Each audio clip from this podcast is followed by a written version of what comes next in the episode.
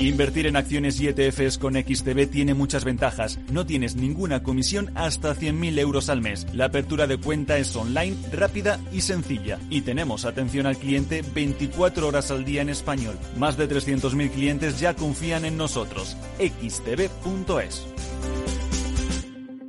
Riesgo 6 de 6. Este número es indicativo del riesgo del producto, siendo uno indicativo del menor riesgo y 6 del mayor riesgo. FinanBest. Gestor automatizado líder en rentabilidad en 2019, 2020 y 2021 de acuerdo con expansión All Funds. Planes de pensiones y carteras de fondos de inversión indexados y activos. Rentabilidades pasadas no garantizan rentabilidades futuras. FinanBest. Líder digital en inversión.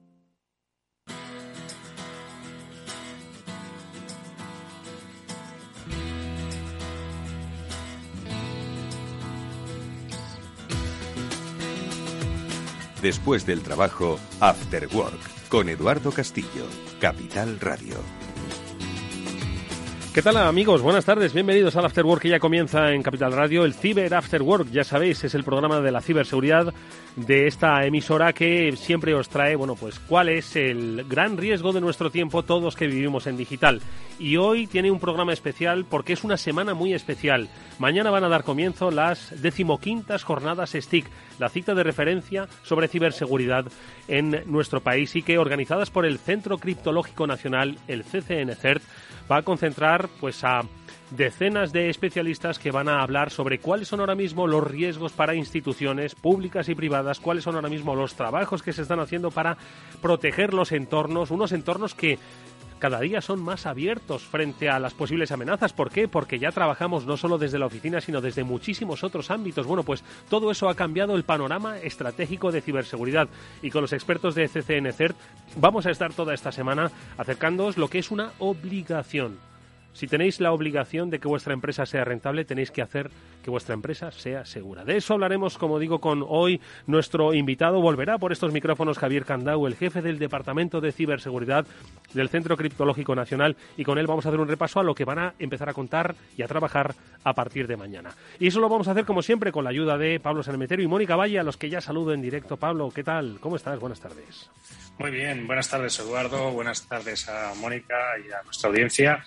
Y como bien dices, pues una semana muy, muy importante para la ciberseguridad porque empezamos esas jornadas STIC en las cuales vamos a hablar de todos los temas de actualidad y de, y de formación en cuanto a ciberseguridad. Ya hemos hablado mucho estos últimos meses, estas últimas semanas desde Capital Radio, lo vamos a seguir haciendo sin lugar a dudas, porque es importante, Mónica, eh, cada día, decía yo antes que se ha aumentado la superficie de exposición a los eh, ataques, pero es que ha aumentado la necesidad de concienciar sobre los ataques. ¿Cómo estás? Buenas tardes. Sin duda, muy buenas tardes a todos. Sí, hay que hablar mucho todavía de ciberseguridad y mira que hemos hablado largo y tendido, pero siempre quedan cosas por decir y sobre todo siempre quedan algunas personas de algunas empresas a las que todavía hay que insistir en este mensaje de que la ciberseguridad es cosa de todos, de que todos tenemos que protegernos, que todos tenemos que prevenir y también invertir en esa detección por si acaso ocurre que ojalá que no un ciberincidente y también saber reaccionar ante ellos. Así que sobre todo esto vamos a estar hablando esta semana para que queden bien claros y reforzados estos mensajes. Bueno, pues hoy lo comentaremos, lo recordaremos eh, con la ayuda de Javier Candau, al que enseguida vamos a saludar, pero antes, eh, como siempre, vamos a conocer precisamente cuáles son esos entornos de seguridad o de inseguridad, con los especialistas de Netscope que han analizado eh, en un estudio cuáles son esos principales focos de detección de problemas. Eh, ¿Cómo se puede poner solución, sobre todo si tenemos un concepto de la nube? Por cierto, de la nube se va a hablar y mucho en las jornadas STIC, porque la nube es donde vivimos, la nube es donde vamos a estar. Bueno, pues de ello eh, vamos a saludar a, a Nacho Franzoni, que enseguida, como digo, nos va a dar esas recomendaciones para ser más seguros desde la nube.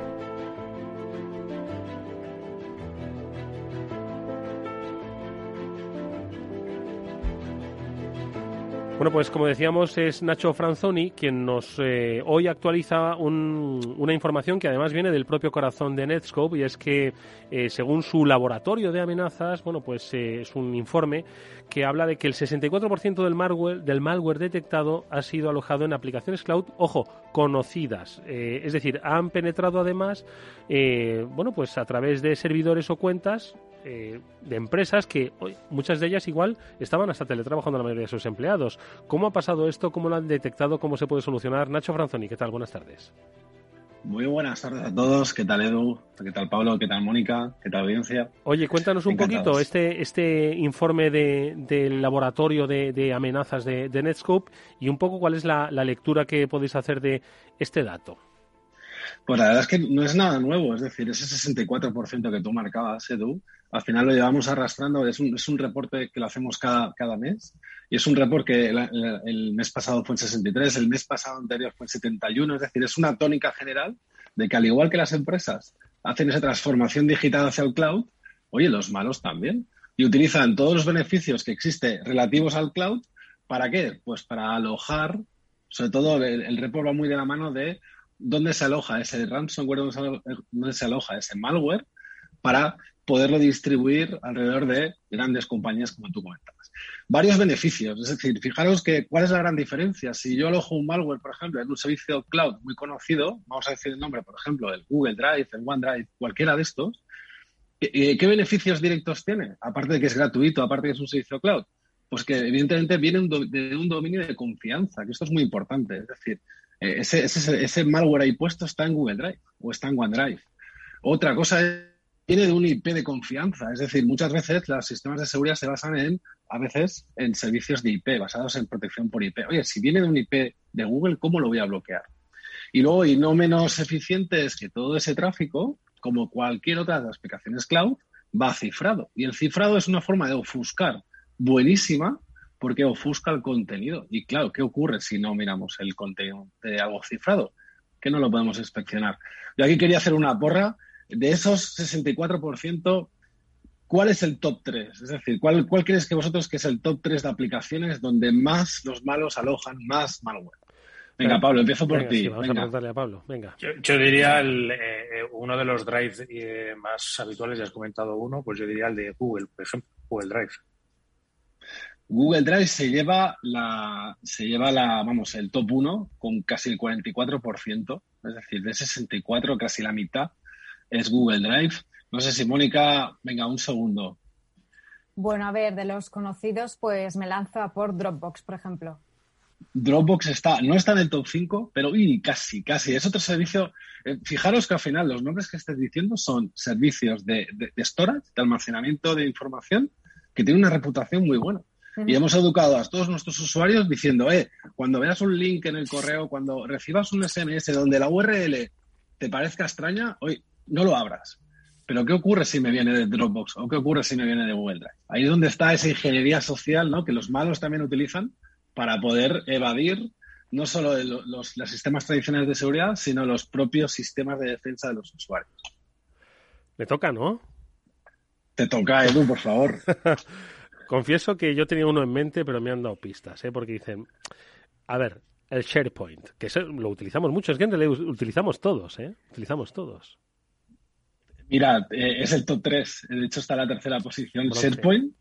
Eh, para, para, para, decirlo, el top 1 es Google Drive, el top 2 es OneDrive y el 3 es SharePoint. De nuevo, servicios de confianza y podríamos aquí nombrar 50.000 más. Pero fijaros, ¿qué ocurre si ese malware está en una web que se llama miserver.xyz, por ejemplo, ¿no? Dominios súper raros el usuario enseguida se pone, ¿no? Cualquier usuario que esté un poco entrenado, que lo hemos formado, se pone, se pone a la defensiva. En cambio, si aparece ahí, si aparece en, ese, en una aplicación, evadimos cualquier cosa. Muy bien, Edu, has dado en el top 3. Oye, y entonces eh, estamos hablando de aplicaciones que son muy conocidas, de uso común, de uso habitual, y que, como dices Nacho, es que ni siquiera percibimos que puede haber, eh, que puede estar infectado, que puede estar alterado y que ya están dentro incluso de nuestro sistema. Entonces, ¿qué hacemos? Claro, la, premisa básica de Netscope y de una tecnología como la nuestra es proteger el usuario del dispositivo, esté donde esté. Me da igual que esté en casa, me da igual que esté en la oficina, me da igual que esté en un cibercafé, en un hotel, me da exactamente igual. Todo el tráfico lo vamos a visualizar, lo vamos a monitorizar. Y a partir de aquí lo que hacemos es, aunque sea un dominio de confianza, lo que vamos a hacer es hacer inspecciones SL. ¿Recordáis unas cosas que os he comentado? Es si va cifrado, va, se ofusca, es decir, no, no, lo puedo, no lo puedo inspeccionar el contenido si va cifrado. Es una gran privacidad en, todo estado puro. Nosotros lo que hacemos en este sentido es todo el tráfico cifrado, lo desciframos y analizamos su contenido. Me da igual si viene por parte de una web no categorizada o de una cloud apps, en este caso de confianza. Y a partir de aquí ponemos al alcance de todos nuestros usuarios pues toda la amalgama de eh, capacidades y de filtros anti-ransomware que tenemos siempre y siempre desde el cloud y siempre como un servicio. Bueno, pues eh, Pablo, mm, ¿qué te parece eh, esta solución y de alguna forma el análisis que nos ha hecho Nacho, Nacho Franzoni a propósito de la confiabilidad que tenemos en determinadas aplicaciones y cómo de alguna forma pues debemos adoptar una política pues eso de confianza cero, siempre prevención, ¿eh? Siempre prevención. Nacho apunta un, dos, dos puntos claves en, todo esto que están usando los malos para, para, conseguir infiltrarse en nuestros sistemas, que por un lado es el cifrado, que es, como bien decía, una de las armas que utilizamos para la confidencialidad de las comunicaciones, pero que evidentemente, eh, utilizado con malas eh, con malos artes, pues también lo que consigue es saltarse los controles de seguridad. Y por otro lado, una de las eh, temas también bastante utilizado, que son ¿por qué no utilizar servicios de confianza en los cuales todo el mundo confíe para alojar y distribuir mi malware? Pues oye, me sobrejuela. Si consigo que la gente confíe en mis URLs, pues ya consigo ese, por un lado, el cifrado y por otro lado, el conseguir instalarlo y que la gente no se ponga con de uñas cuando empiece a ver, como bien decía Nacho, un dominio XYZ. Sí, además, fijaros que Google Drive, por ejemplo, por coger uno al, al, tuntún, eh, es gratuito. Es decir, ¿qué, tarda un, malo en levantar un servidor, poner un certificado, registrar un dominio? Es decir, puede tardar, pues no lo sé, vamos a poner un par de horas, como mucho. ¿Qué tarda en abrir una cuenta de, Google para, para y poner el malware? ¿Qué minutos? encima es todo en, cloud. Vamos, yo creo que, que también se están transformando digitalmente. Hay que tenerlo en cuenta. Nacho Franzoni es especialista de Netscope. Hoy nos ha traído esta píldora para no confiar en, eh, excesivamente en todos los programas por mucha marca que lleven. Porque al final, como decimos, siempre hay resquicios de que puedan penetrar en nuestros sistemas. Como siempre, es un gusto escucharte, Nacho. Muchas gracias. Muchísimas gracias. Que vaya muy bien. Adiós.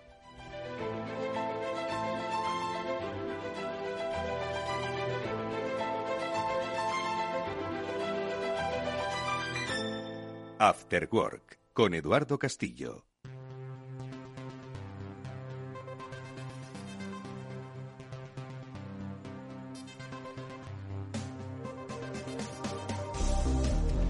Bueno, pues ya está aquí la ciberseguridad 360 grados. Este es el eh, leitmotiv de una jornada, de una cita imprescindible eh, para todo el sector de la ciberseguridad nacional e internacional. Las jornadas STIC, las decimoquintas jornadas STIC, organizadas por el Centro Criptológico Nacional, el CCNCERT, ya están aquí. Faltan apenas 13 eh, horas para que den comienzo en Kinépolis eh, en donde además, como decimos, pues eh, decenas de especialistas van a eh, compartir su conocimiento, van a compartir su conocimiento teórico y también su conocimiento práctico en unas sesiones que a partir de mañana van a tener lugar hasta el próximo viernes y que desde este programa, desde Cyber After Work, por supuesto, vamos a dar muy buena cuenta.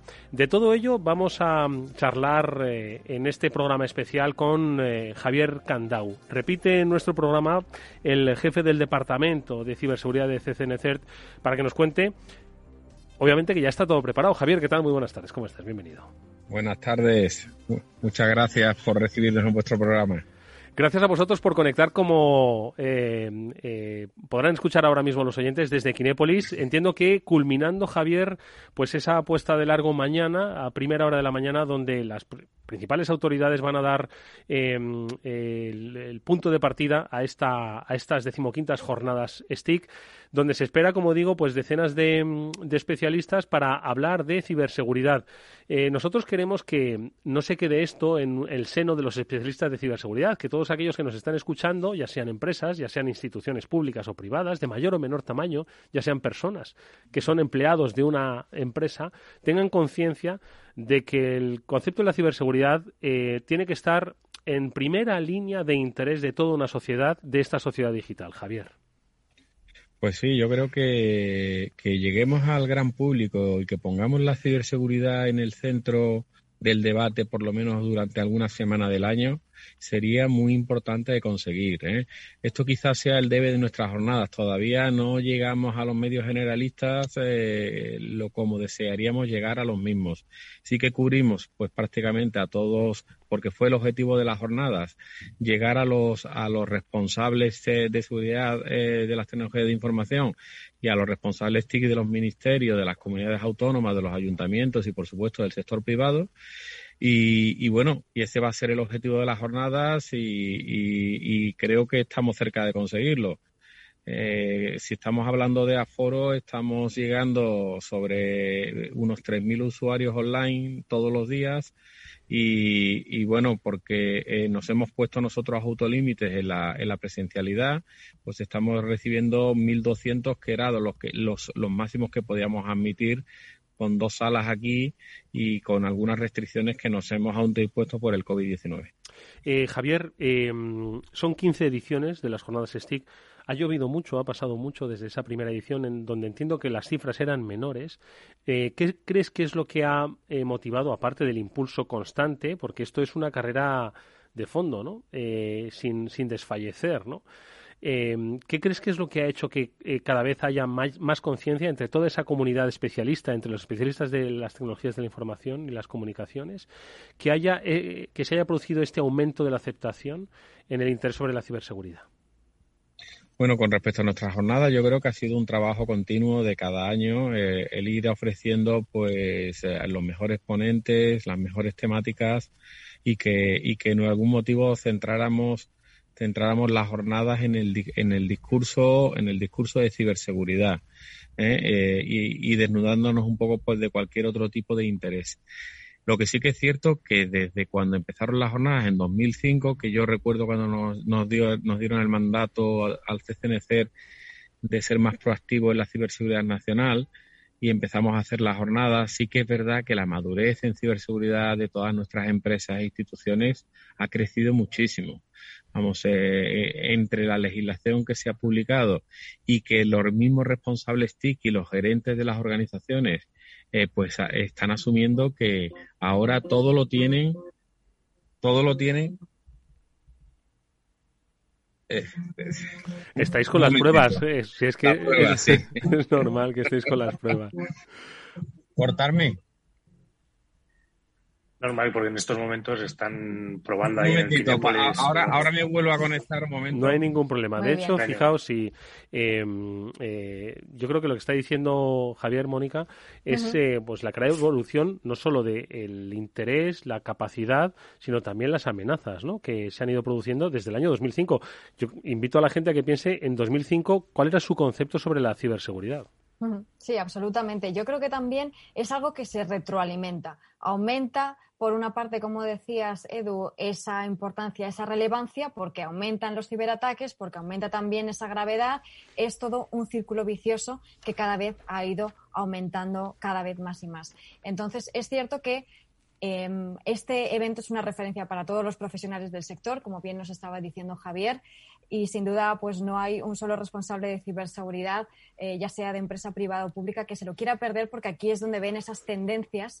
Y ellos mismos son los primeros que saben cómo están evolucionando estas amenazas porque lo están viviendo en su día a día. Y aquí tienen una oportunidad de compartir con el resto de la comunidad, de los profesionales y, por supuesto, de todas las instituciones que se encargan eh, de la ciberseguridad a nivel nacional para ver qué tipo de soluciones hay para hacer frente a todos estos problemas que estamos viviendo. Muy buenas, pues ya estoy aquí otra vez, me he salido. Pues mira, Javier, precisamente estábamos hablando de, eh, al hilo de lo que decías, ¿no? De cómo ha evolucionado. Queríamos recordar las eh, palabras que dejó José Miguel Rosell, el consejero ejecutivo de ese dos grupo, en este espacio, en ciberseguridad 360. Eh, desde ese dos grupos se apoya ¿no? de manera incondicional la celebración de estas eh, jornadas STIC, lo que dejó a propósito de cómo había evolucionado eh, la ciberseguridad en, en nuestro país. Vamos a recordar lo que dijo.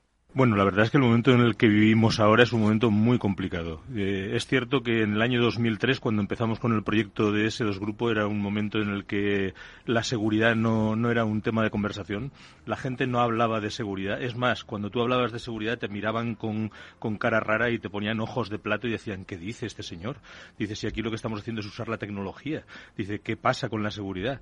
Bueno, la verdad es que en todo este tiempo han avanzado muchísimo las cosas. Hemos tenido muchos sustos por el camino eh, muchas preocupaciones. Ahora ya no hablamos de seguridad informática como se hablaba en aquel entonces.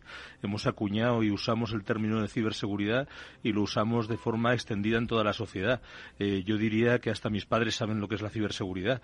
Cuando antaño, cuando empezamos con esto, la ciberseguridad no era ni siquiera un concepto eh, utilizado y desde luego la sociedad no tenía ni idea de qué iba esto de la ciberseguridad. Hoy tampoco pues la verdad es que eh, lo decía José Miguel Rosell, eh, Javier ha avanzado mucho y es un poco la idea ¿no? que quedaba patente en lo, lo, que estabas expresando hoy. Pues son decenas los que, los que van a participar a partir de mañana en talleres, ojo, porque no solo son ponencias en donde van a contar, bueno, pues casos, reflexiones, sino que va a haber muchísimos talleres donde lo que se pretende es enseñar.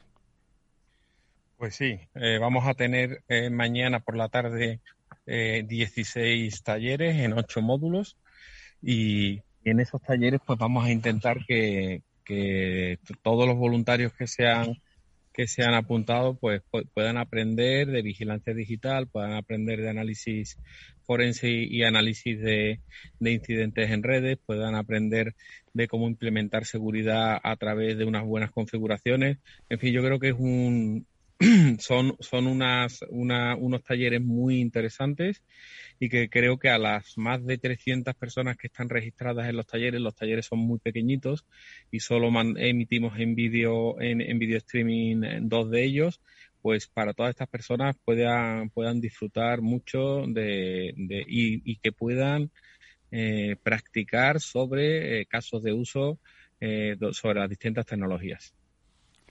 Eh, Javier, habéis hecho un gran esfuerzo con estos talleres y estas jornadas. Evidentemente, enhorabuena lo primero.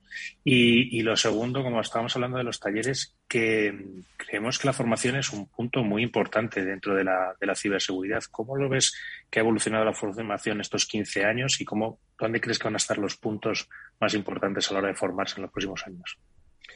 Pues yo creo la, la formación se antoja fundamental porque lo que sí que estamos detectando es que venir o, poder reclutar personal formado es bastante difícil y se nos antoja inviable. Entonces, las grandes organizaciones y nosotros para el sector público intentamos hacer de driver para esto, pues lo que tienen que hacer es, bueno, intentar buscar talento formado en ciberseguridad y si no, reclutar talento y formarlo. Entonces, eh, yo creo que también eso se va a corregir. Cada vez más universidades están ofertando másteres y eh, máster en ciberseguridad. Cada vez más ah, asignaturas de ciberseguridad están, están populando nuestras nuestras facultades de telecomunicaciones, de, informática, etcétera. Con lo cual, eh, esto en, algún momento se corregirá, pero aquí la, la, tecnología evoluciona tan rápido, la ciberseguridad va tan deprisa que la necesidad de formación continua es un asunto eh, fundamental. Y la verdad que para nosotros la pandemia lo que nos ha lo que nos ha ocasionado es al tener que ir al formato online que siempre hacemos nuestros cursos presenciales, pues hemos hemos visto con, con satisfacción que hemos llegado a muchísima más gente, ¿no? Uno de los datos estrella que daremos sobre formación mañana es que hemos pasado de 600 alumnos formados a 1.800 y más de 2.000 200 horas de formación. ¿Qué quiere decir? Que cuando damos tantos cursos porque la gente nos los demanda. Y ahí y tenemos, por desgracia, que dejar a muchísima gente fuera. Precisamente eh, esto que comenta, que comenta Javier fue otro de los puntos que tratamos en eh, el especial Ciberseguridad 360 con Carlos Abad, el jefe del área de sistemas de alerta y respuesta a incidentes de CCNCERT, porque, como decía Javier, se necesita muchísimo talento y cada vez se va a necesitar muchísimo más, pero de momento hay que ir haciendo una labor de concienciación en la administración pública, el servicio al ciudadano eh, y también de enseñanza y aprendizaje. Vamos a recordar algunas de las cosas que nos dijo. Nosotros tenemos varias líneas. Eh, digamos que la principal sería porque los funcionarios se forman a través del Instituto Nacional de Administración Pública eh, le forman diferentes aspectos de funcionariado en función de a, dónde vayan destinados. Eh, pero la parte de seguridad TIC, digamos, la tienen delegada en nosotros. nosotros tenemos un plan formativo que tenemos de entre 15 y 18 cursos, 20 cursos al año, tanto presencial como online, y después cursos a medidas que van al funcionario que va a estar en un puesto de TIC o de seguridad TIC, de manera que eh, ya nos conocen, nos conocen cómo trabajamos, nos conocen nuestras herramientas y cuando hay un incidente, eh, a lo mejor, aunque no sean especialistas en la resolución del incidente, ya nos conocen y ese primer choque o esa primera duda eh, se rompe fácilmente porque saben que pueden llamar al CCN para, para pedir apoyo si lo necesitan. Mm. Y después hay otras vertientes porque son de concienciación, de, como las jornadas STIC que hacemos a final de año, u otras jornadas que hacemos durante el año en España, en Sudamérica hemos hecho también, y, o campaña de concienciación a altos cargos de, grandes corporaciones. O, Estamos hablando, Javier, de mm, el trabajo que hace CCN, entre otros, para ayudar a la administración pública pero, y esto lo representan perfectamente las jornadas STIC, el trabajo en ciberseguridad es un trabajo combinado entre la administración pública y las empresas. Al final no solo es un intercambio de conocimiento, sino que es que es un intercambio eh, colaborativo, es una fuerza común para un enemigo que es que no tiene identidad, no tiene nombre y no tiene siquiera localización, ¿verdad? Pues sí, tenemos que actuar juntos. Uno de los leitmotiv de las jornadas, aparte de la seguridad 360 que le decimos a todos y la identidad del dato, y el control del dato, eh, para nosotros es fundamental que concentremos el talento, que ese talento lo van a tener las empresas. Lo que, proporcionan las administraciones públicas es que podemos lanzar pliegos y con esos pliegos eh, crear eh, centros de operaciones de ciberseguridad. Estos centros de operaciones de ciberseguridad tienen que hablarse entre ellos, tienen que compartir información. Y ese yo creo que va a ser el reto para los próximos años los defensores tenemos que ir tan deprisa como los atacantes. Tenemos que tener tanta ciberinteligencia como los atacantes, de tal manera que podamos adelantarnos a sus movimientos. Entonces, las jornadas hacen especial hincapié en una plataforma nacional de coordinación, en una red nacional de SOCs y en una aplicación del NS que nos va a hacer, por un lado, ser objetivos duros y, por otro lado, pues intentar hacer una respuesta integrada. De tal manera que cuando un organismo sea atacado, esa información vaya rapidísimamente al resto de los organismos para que no sufran otros lo que ya ha sufrido uno de ellos. Entonces ese es el objetivo y todo eso lo tenemos que hacer con el sector privado, que es el que nos va a aportar el talento y las capacidades técnicas. Y Javier, hemos hablado de esa formación continua como uno de los principales objetivos, también retos a perseguir, compartir información. Ahora nos estabas diciendo la importancia de esa colaboración, que sin duda es fundamental, ir deprisa. ¿Cuál dirías que es, en tu opinión, además de esto, el principal desafío al que se enfrenta la propia industria de ciberseguridad en España? Bueno, la propia industria de ciberseguridad se enfrenta, eh, yo creo que nuestra industria de ciberseguridad en, algún momento, excepto honrosas excepciones, tiene un problema de tamaño, de, de, masa crítica, y, después pues tiene, tiene un problema de, de, falta de coordinación a lo mejor con el sector público. Y esas son las dos cosas que intentaremos intentaremos resolver. Yo creo que España tiene empresas que desarrollan muy buena tecnología tenemos que apostar por ellas. ¿eh? Eh, la ley de contratos no ayuda a mejorar la tecnología porque nosotros eh, nos movemos por criterios de, menor gasto posible y de mucha concurrencia, con lo cual los, proyectos a, varios años pues se penalizan mucho en la administración pública. Entonces, ¿qué tenemos que hacer? Pues animar a las empresas a que desarrollen ciberseguridad con ñ y eh, por parte del sector público, pues eh, impulsar todo esto a través de eh, los créditos y, las inversiones necesarias. apunta Javier un tema fundamental. No solo es esa necesaria colaboración público-privada, sino también la concienciación de gran parte de esa parte del área privada, porque al final España, al fin y al cabo, es un país de pymes. Eh, estamos hablando ya no solo de empresas de ciberseguridad, sino de todo tipo de empresas que trabajan para las empresas más grandes.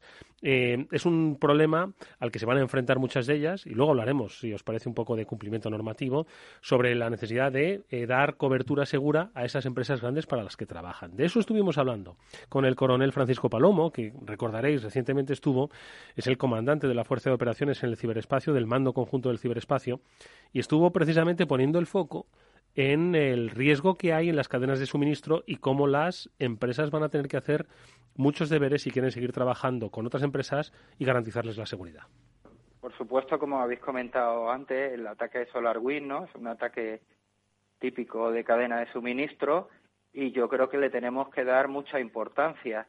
Eh, yo también subrayaría la facilidad que podemos o la debilidad que podemos demostrar no si nosotros protegemos muy bien nuestra red, pero los proveedores que nos dan cualquier clase, de servicio eh, no la protegen de la misma forma, pues a través de ellos nos pueden entrar. Y de hecho nosotros hemos observado en los últimos meses que utilizan un punto intermedio, una empresa que da cualquier tipo de servicio y que muchas son de pequeño y de mediano tamaño, son medianas y pequeñas Javier, la importancia del cumplimiento normativo. Este es otro de los focos, porque no solo es tecnología, ojo, sino también hacer los deberes, por supuesto, en esa parte tecnológica, pero en ese compliance, ¿no? En decir, oye, ¿cómo está nuestra empresa? Analizar primero cómo estamos, qué es lo que queremos proteger y cómo estamos protegiendo a los demás que forman parte de nuestro ecosistema empresarial, ¿no? Pues es fundamental, es decir, que las empresas que trabajen para nosotros tengan al menos el mismo nivel de ciberseguridad que tenemos nosotros es una cosa fundamental, tanto para la empresa que da el primer servicio como las empresas que apoyan al, al servicio que está proporcionando esa empresa, ¿no? Entonces, en ese sentido, lo que nosotros impulsamos es la aplicación del Esquema Nacional de Seguridad. El Esquema Nacional de Seguridad, eh, en, en la aplicación de sus 75 medidas o la 73 del nuevo esquema, que por cierto hay una medida específica de protección de cadena de suministro, eh, poniendo en valor pues eh, esto que como sabemos, como todos nos interconectamos, todos los, los, escudos tienen que estar bien bien coordinados y cerrados para que no entren las flechas, ¿no? Pues dicho eso, el, el, esquema nacional de seguridad obliga a la certificación. Cuando una empresa va a dar servicios, ya sea de servicios en nube, servicios de seguridad gestionada o cualquier otro servicio a una administración pública, esta empresa tiene que exhibir, exhibir un certificado del esquema nacional de seguridad para la categoría del sistema de la administración. Con esto que conseguimos, conseguimos que por lo menos esa empresa que se interconecta y que trabaja con nosotros, pues tenga el mismo nivel de seguridad que tenemos nosotros eh, o que nosotros tenemos, eh, eh, nos, lo exigen en ese nivel de exigencia. Con lo cual, pues fundamental aplicar el esquema nacional de seguridad y por eso muchas veces decimos que aunque sea por defecto o, o, por, o por obligación contractual, el esquema nacional de seguridad también aplica a toda nuestra cadena de suministro. Y Javier, para poder cumplir con, con el esquema, proveéis de herramientas y, servicios que ayudan para llegar a, a estos cumplimientos que, se piden, ¿verdad? Sí, sí, eh, hay unas específicas para ayudar al cumplimiento, como pueden ser la herramienta Amparo. Amparo es, es una plataforma en donde le damos todo el conocimiento de aplicación del Esquema Nacional de Seguridad y donde intentamos que el organismo se centre en cómo de bien aplicadas están las medidas y no que no se centre, venga, vamos a, redactar estos 40 procedimientos relacionados con ciberseguridad, estas instrucciones técnicas o estas guías de configuración.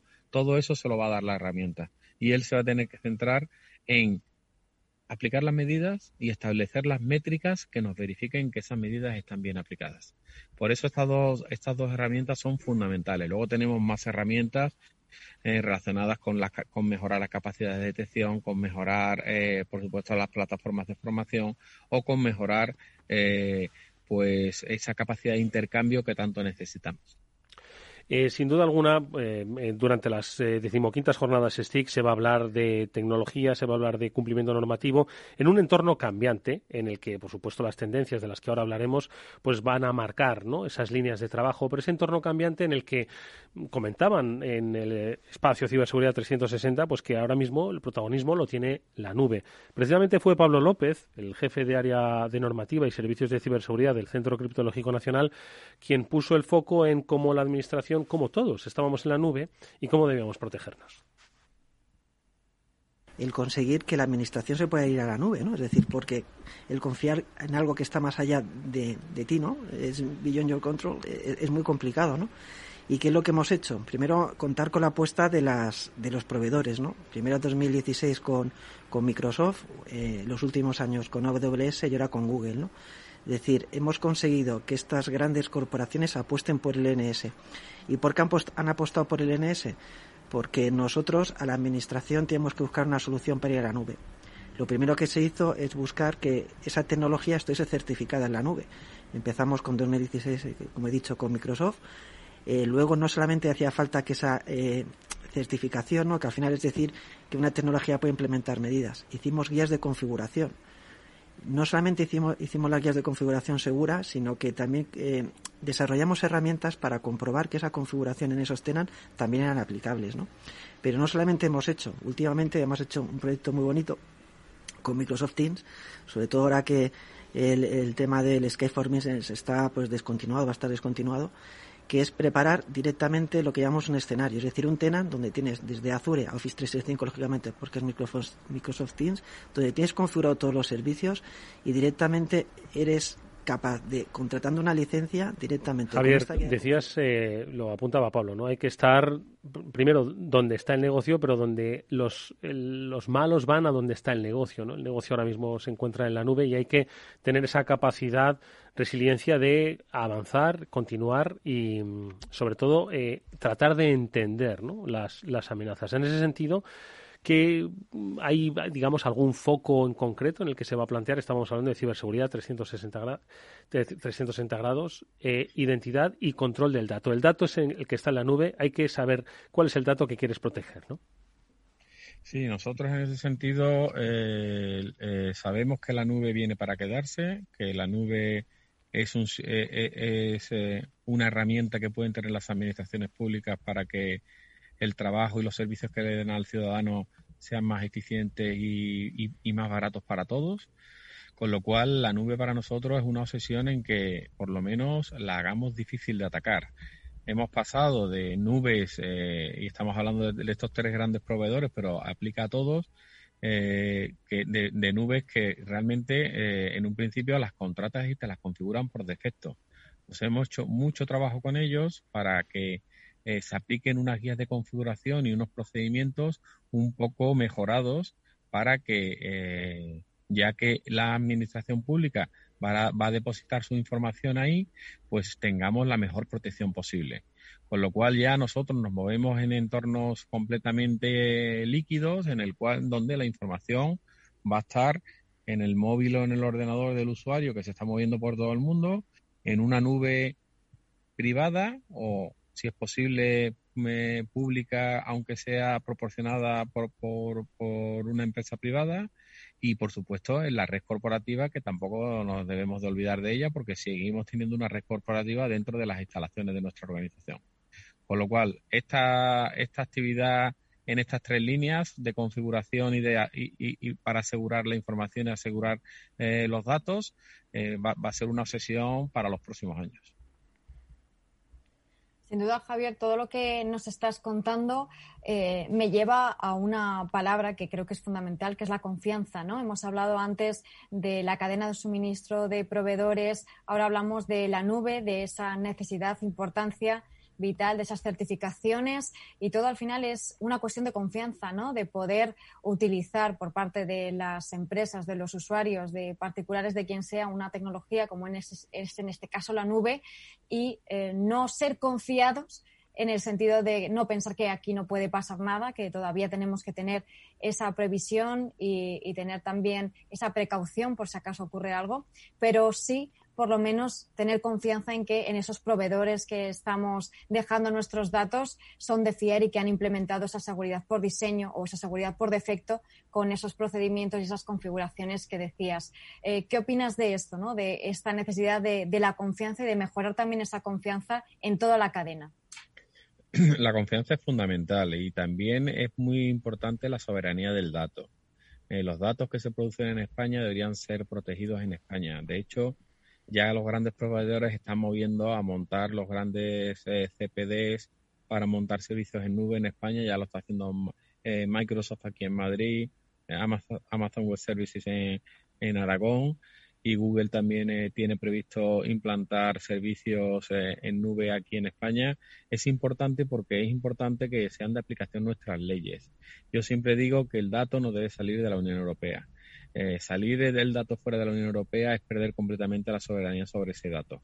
Con lo cual, vámonos a proveedores que cumplan con estos requisitos y a esos proveedores, una vez que se cumple ese requisito de que el dato le aplica a la legislación española barra legislación europea, vamos a ir a, a hacerlo lo más seguro posible para que sean los más difíciles de atacar. Pablo. Y evidentemente, como, como dices, Javier, esa, esa soberanía del dato y ese que los datos no, no salgan de, Europa es algo que yo creo que se tiene que trabajar tanto con los proveedores de nube como con la propia ciudadanía. ¿Cómo se puede llegar a sensibilizar o llegar a concienciar a la población de que hay que cuidar estos datos personales? Pues eso, eso sí que lo veo difícil. bueno, yo creo que con mucha concienciación también siendo, siendo claros y dando información a la ciudadanía de qué, en qué sitios tienen alojados sus datos, o por lo menos que lo pregunten, porque realmente a poco que hagan el requisito, el requerimiento, le van a tener, que contestar dónde están almacenados esos datos. Pero ahora mismo realmente yo veo a mis hijos y veo a otras personas cuando eh, utilizan masivamente servicios en nube y el último de sus problemas, por desgracia, es dónde está almacenado ese dato, sino que el servicio le funcione bien y le funcione de manera eficiente, ¿no?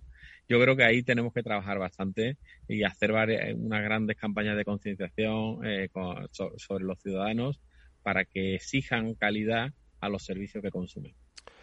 Sin lugar a dudas, eh, em, comienza a haber un cambio de paradigma precisamente en el terreno de la ciberseguridad vamos a empezar a controlar nuestros datos, vamos a empezar a ser conscientes ¿no? de dónde se encuentran, vamos a albergarnos, como apuntaba Javier, el dato eh, que generamos en la Unión Europea se tiene que quedar en la Unión Europea. Esto dice mucho de cuán poderoso es ese dato en manos ajenas. ¿no? Eh, y es que al final estamos llegando a un nivel de escalada eh, de complejidad en el mundo de la ciberseguridad que hace que pues se tengan que revisar como hemos dicho, pues eh, las eh, políticas ¿no? sobre, sobre la propia gestión de la ciber. Y esto es algo que ponía el foco y que eh, comentará en estas jornadas el coronel Francisco Palomo. Recordamos, antes le hemos escuchado que es el comandante de la Fuerza de Operaciones en el ciberespacio del mando conjunto del ciberespacio. Cuando pasó por ciberseguridad 360 grados nos habló de un concepto muy novedoso que, como decíamos antes, apuntaba Javier, hay que cambiar el paradigma de la posesión del dato o de, de dónde se guarda ese dato. También hay que cambiar el paradigma de la ofensiva, de las ciberarmas. Esto nos decía el eh, coronel Palomo. Bueno, yo creo que tenemos que ser capaces de evolucionar y cuando ya nos han dado tantas veces, tenemos una capacidad en, en el Ministerio de Defensa, en las Fuerzas Armadas, de responder a un ataque, por supuesto siempre de una manera oportuna, legítima, proporcionada, pero esa respuesta tenemos que ser capaces de, de estar preparados para ella. Y eso implica tener una capacidad de ciberarmas. Eh, se pueden comprar en el mercado, pero ya está perdiendo uno la independencia digital. Y creo que las empresas españolas deben subirse al carro nuestro y apoyarnos, porque además eso significa, creo que una inversión importante en investigación, desarrollo e innovación. Si todos vamos de la mano, todos vamos a llegar más lejos y vamos a permitir que el día que haga falta tengamos nosotros el control y no dependamos de un tercer país. Javier, eh, mm, no sé si estás de acuerdo en que se está produciendo un cambio de paradigma en cuanto a la concepción de la ciberseguridad en su conjunto, social, eh, a nivel de defensa, a nivel de desarrollo tecnológico, a nivel de gestión de talento. Estamos en un punto de no retorno ya. Completamente de acuerdo. De hecho, eh, yo animo a, mis organismos y a, todos los demás a cambiar el paradigma. Nosotros siempre estamos hablando de prevenir, detectar y responder. Y todo eso suena a reactivo. ¿eh? Prevenir, detectar y responder suena siempre, por desgracia, a ir detrás del atacante. Ahora tenemos que ir a conceptos como desarrollar, capacidades técnicas y, por supuesto, desarrollar mucho talento nacional. Esa palabra desarrollar nos va a englobar y desbordar el prevenir. Vamos a pasar el detectar a defender. En esa defensa eh, hablamos de nuestra red nacional de SOX y de una integración completa. Y por supuesto, en vez de responder, vamos a pasar al, verbo disuadir. Disuadir es implementar medidas de ciberdefensa activa, eh, implementar eh, una, una, automatización en la implantación del NS y sobre todo disuadir lo podemos hacer de varias maneras. Por un lado, lo que llamamos disuasión por negación, que quiere decir que el atacante eh, le cuesta muchísimo trabajo y dinero atacar nuestros sistemas y se irá a otros países, pero también la disuasión por temor, porque nosotros podamos hacer una respuesta proporcionada sobre este asunto. Eh, bueno, pues eh, de talento sí que me gustaría eh, hablar, o por lo menos recordar, las acciones, las iniciativas que pone en marcha CCNCERT, el Centro Criptológico Nacional. Las comentó con nosotros un experto, un especialista del, del centro, Álvaro, que nos habló del módulo Atenea, porque, decir, se puede aprender con diversión, ojo, y con reto. Esto es lo que recordaba sobre el objetivo que tienen estos programas formativos y de competición y que mañana, por supuesto, y pasado mañana y todos estos días van a estar muy presentes en, las jornadas STIC. Eh, es una plataforma totalmente abierta, ¿vale? Tenemos registrados más de 15.000 usuarios. De hecho, desde que, desde que, la, desde que la publicamos no hemos parado de, crecer en ese sentido. Hay, publica, hay, perdón, hay registrada mucha gente de, muy, distintos países. Como te puedes imaginar, eh, tenemos el, público predominante es de, países de habla hispana, con la inmensa mayoría de, gente que se registra desde España, pero luego también tenemos mucha gente de, los países de, América Latina.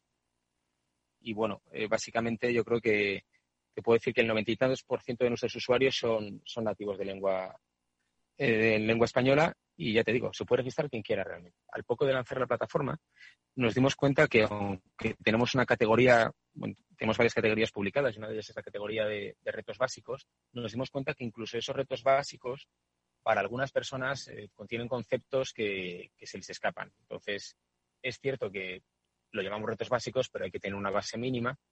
Y a raíz de eso, nos, como te decía, nos dimos cuenta y sacamos eh, Atenea Escuela. Atenea Escuela contiene Javier, ¿cómo se puede eh, abordar el tema del talento y la necesidad de manos especializadas eh, para dar respuesta precisamente a estos grandes retos en ciberseguridad? Bueno, pues la verdad que es que muchas veces yo lo digo que lo que nos hace falta es actitud y no aptitud. Actitud la podemos conseguir con la formación. Entonces, si la persona tiene actitud, pues irá superando esos retos y eso es lo que es el objetivo de esta plataforma Atenea, que las personas que se conectan a ella le vayamos presentando retos de las, de las diferentes disciplinas de ciberseguridad para que los puedan ir eh, solventando y también para que los podamos ir comparando. Es muy importante saber cuánto talento tienes en tu organización. Entonces, muchas administraciones públicas ponen a todos sus técnicos a trabajar sobre estos retos y pueden saber un poco cómo de bien preparados o mal preparados están esos técnicos ante cualquier ataque.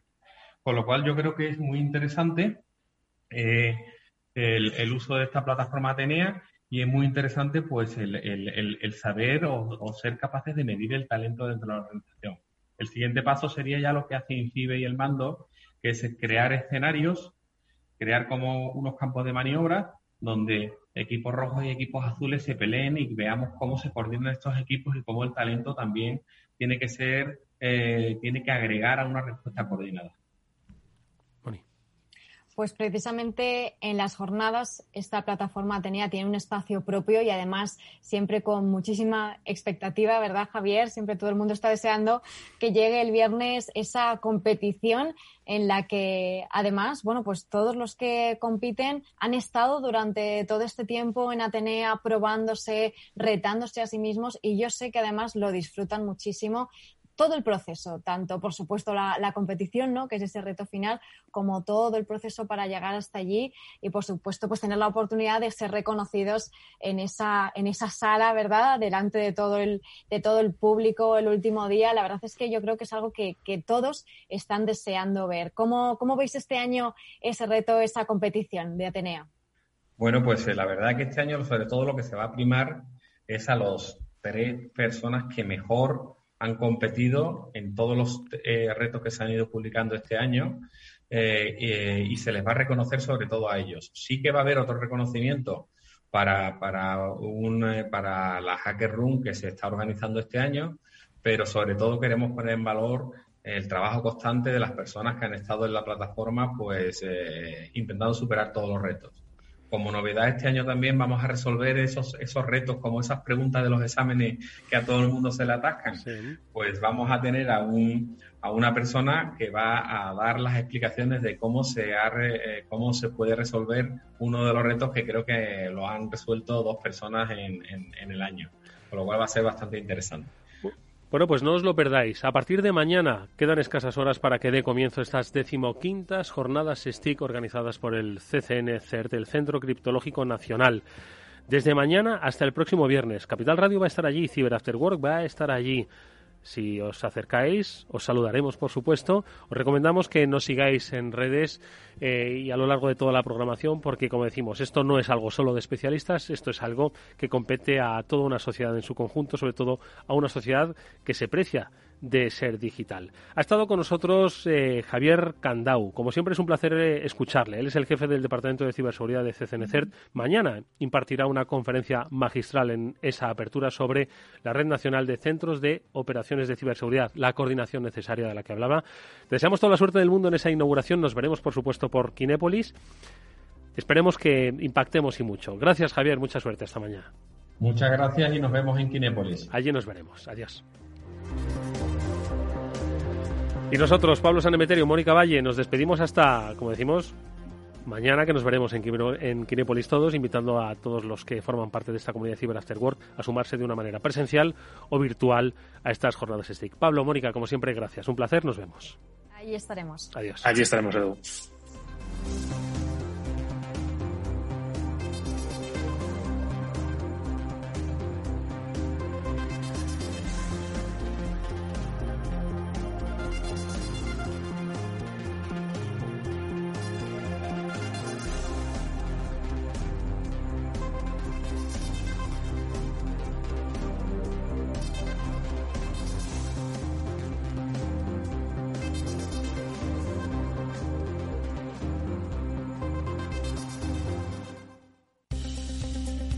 Si inviertes en bolsa esto te va a interesar. XTB tiene la mejor tarifa para comprar y vender acciones y ETFs cero comisiones hasta 100.000 euros de nominal. Si inviertes en bolsa o quieres empezar, más sencillo e imposible.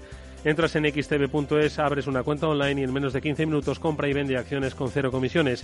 La atención al cliente es en castellano y está disponible las 24 horas al día. ¿Qué estás esperando? Ya son más de 300.000 clientes los que confían en xtb.es. Riesgo 6 de 6. Este número es indicativo del riesgo del producto, siendo uno indicativo del menor riesgo y 6 del mayor riesgo. home.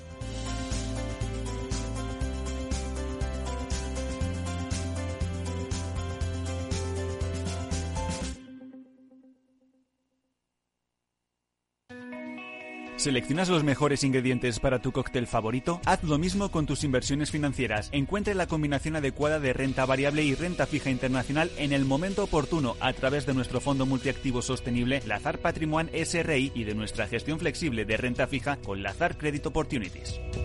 Los fondos están registrados en la CNMV con los números 1890 y 1991 gestionados por Lazar Fresh Gestión con depositario en CACEIS y representados por BNP Paribas Security Services. Los riesgos del fondo son la pérdida de capital, la gestión discrecional, la renta variable, los tipos de interés, el crédito, los futuros, las contrapartidas y las divisas. El objetivo de rentabilidad y el capital invertido no están garantizados. Por favor, consulte la zanfarmanagers.com para obtener más información. ¿Qué es ir más allá? Con Arval podrás llegar donde te propongas de la forma más sostenible y darle a tu empresa todas las soluciones de movilidad que necesite, asesorando con las mejores opciones de movilidad para las distintas necesidades de tu flota, con vehículos electrificados, bicicletas, coche compartido. Arval, la transición energética arranca aquí. Más información en arval.es. Capital Radio Madrid 105.7. En Madrid tienes mil tiendas donde comprar. Y también un restaurante al que siempre quisiste ir. Un monumento que estás deseando fotografiar. Y un museo que no te cansas de visitar. Porque cada vez que vienes, encuentras mil y una experiencias que hacen tus compras únicas. Madrid, mil y una compras. Comunidad de Madrid. Si eres emprendedor, empresario o autónomo, en negocios de carne y hueso encontrarás todas las claves para hacer crecer tu negocio. Cada miércoles de 1 a 2 de la tarde en Capital Radio, con Mariló Sánchez Fuentes. Es el momento ideal para convertir esa puerta rota en una mesa alrededor de la que celebrar el próximo cumpleaños del peque de la casa. No la entierres en el vertedero. Ya es hora de reciclar. Coloca cada residuo en su contenedor o llévalo al punto limpio más cercano y participa en la economía circular. Comunidad de Madrid. Tras una colisión, la Unidad de Accidentes de Tráfico de Hospital Moncloa te ofrece tratamiento integral y personalizado, un experimentado equipo multidisciplinar y asistencia urgente las 24 horas. Citas al 620-317-747. Avenida de Valladolid 83, Madrid. En HLA Universitario Moncloa cuidamos de ti y de los tuyos. Capital Radio.